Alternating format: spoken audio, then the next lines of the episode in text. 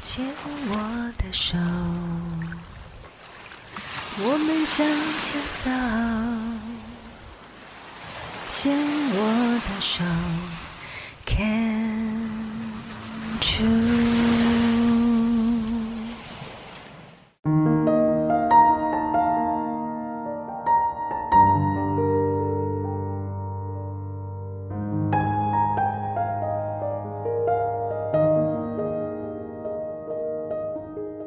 各位听众朋友，大家好，这里是牵手之声网络电台，欢迎收听《静静过生活》的第二十三集，我是小镜子于静。这一集依旧是心意向往专题哦，嗯，因为我太喜欢看展，和艺术家、策展人交流，这么丰富的讯息，就好想好想跟听众朋友们分享。今晚将有两位受访人，请他们来谈谈艺术进村的社区再造，以及老屋维护再利用的文创经营模式。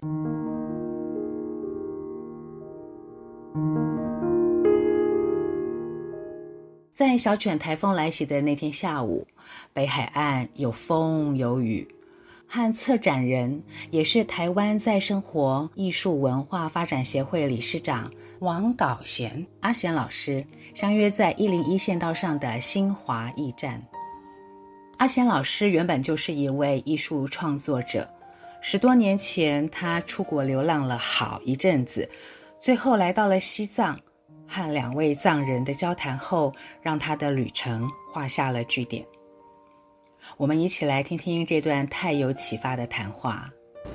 人生哈，就是有很多转捩点。我为什么要回来？我觉我觉得，呃，人出去总要一个终点。其实我当时出去是没有没有目目的的，就是其实人需要找答案。当时呃，我可能遭遇到自己自己人生的一些瓶颈，那也想要去帮助一些人。但是我就是在一个咖啡店里面推推进去的时候啊，就有两个应该是修修行的人，我其实不太了解藏传佛教，比如说像仁波切啊，或者那个那个怎么去？这是在二零一三年之前，对不对？对，这是在之前，那是我那是我旅行的终点啊。你说拉萨是你旅行的终点？对对对对。那呃，进到咖啡店里面，呃，就有两个人，他们就在看那个杂志，在就在聊那个什么。美女的腿啊，然后再看那个 Rolex 的手表。他们是穿红色的袈裟吗？没有，就是一般的、一般的衣服，一般的衣服，很平常。很平常。对，然后其实我当时，其实我我自己认为我，我创作过程可能有一些傲慢。我所谓的傲慢是，为什么在聊这个？其实这个就是人性。那其实我也了解人性，可是我只把自己跟这一块是是分开来的。那我我我就。当我这么想的时候，他们突然转过头来跟我讲说：“你们觉得我们很肤浅吧？” 然后他说：“其实我接下来说的话，你们会觉得，呃，你会敬佩我们。呃，其实人你没有活在当下，我们其实在等你。”啊，我就觉得哇，这个实在是，我就这句话，我就觉得他打动我，我必须好好听。你要等我什么？说你回去吧，就是你旅程的终点。你想帮助很多人，你想要拉拉别人，其实你是痛苦的，因为其实只有你痛苦，别人不一定会痛苦。当你要拉人的时候，那个人必须手伸出来，让你拉，你才有办法去拉他。还有，当你要转身去拉这个人的时候，其实你是背对你的目标的。你何必把时间停留在这里？你出来旅行是没有目的的，你可以去吧。那就送我一些，好像就是。保护我我的一些上面藏传佛教的一些东西，就黄色的袋子啊，上面有有一些印啊之类的。是哈达，这个我不是很清楚。一条像黄色的丝巾，对不对，那是哈达。没有，他说随意的布，他们说随意的布都可以。对，随意的布，但他就是给你一个祝福啊。好好，他说就尽量放在你办公桌或者你坐的附近啊，你就回去吧。对对对。然后他说顺便跟我讲说，所谓的藏传佛教的修行，不是你们自己想象中的修行。就是呃，我们在想一件事情，可能有一种方式解决的方式，两种、三种，有没有两百种、三百种？我们一直在做这样的思考，就叫修行。那以上讲完这些话，你有没有觉得对我们两个刚刚在看美女杂志对我们感官的呢？然后我们是希望你活在当下，啊，就是这样，啊，就是大概这个奇妙的经验来跟大家分享。回来以后，我就可能比较甘愿去接受人生中发生的一些事情。本来我就想当一个艺术创作者吧，那呃，后来因缘际会，就我必须成为一个策展人，那就接下这件事了。我就比较甘愿去做这件事，而且是做的心甘情愿的。嗯。想要拉别人，帮助别人，但是对方的手必须伸出来让你拉。还有，当你转身要去拉那个人的时候，其实你是背对着自己的目标的。确实，缘分未到，强求无益。我们都是泥菩萨在过江，要先自渡，方能渡人。阿贤老师回台之后呢，开始转型，他做了许多开创性的实验。我自己本身是做有绘画性、油画或亚克力彩的创作。那我呃，我会做这件事，这件事情本来就是一个规划跟统筹，就是呃，策展这件事情，在二零一三年吧，嗯，那时候松烟刚刚成立，嗯，松烟，然后附近很多咖啡店。那我我有几个朋友，他们投资过大，他们租了一间三万多块的空间，他们花了四百万去装潢，所以叫投资过大。那这他们有一个理想，就是想要像那个毕卡索当年他们在西班牙有一个三只猫的那个咖啡店，就这个概念，只是聊一聊。那说有有没有什么方法让它可以是一个艺术家喜欢来、艺文人士喜欢来的一个空间？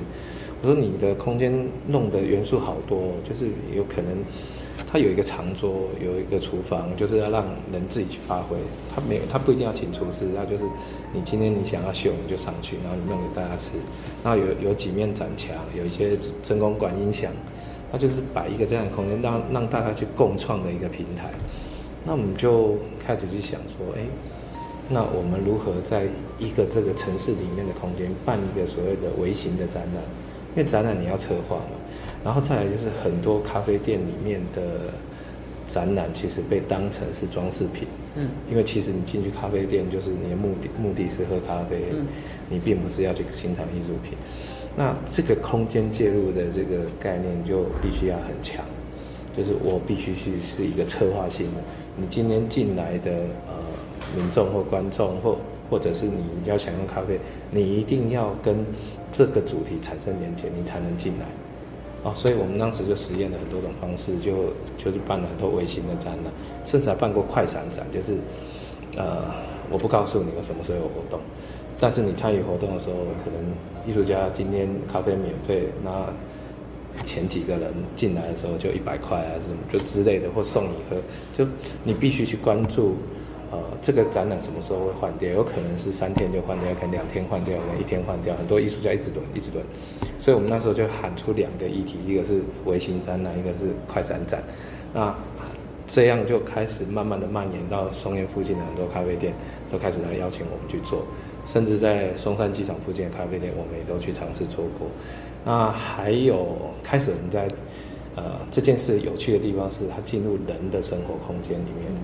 当艺术真的进入人的生活空间里面，那也有到高雄的那个美容美发沙龙里面去办过，这个就有意思了，因为他们那些去比较高、比较高消费的那些店家，那些可以消费得起呃这种沙龙剪发的人，然后看到这艺术品，他们也会买，那就会我们其实其实我们就要求，我今天要到你店里面来办展览。你一定要挪出至少一个 L 型的墙面，整个完整的给我们，不然我们不进来。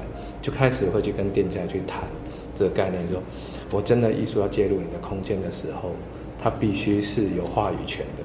如果没有话语权，就变成你的装饰品，你也不会成功，我也不会成功，那就不要做这样的事情。对，那就是其实这个概念就开始，我就成为一个策展人。原本我其实是很排斥这件事情，但是就。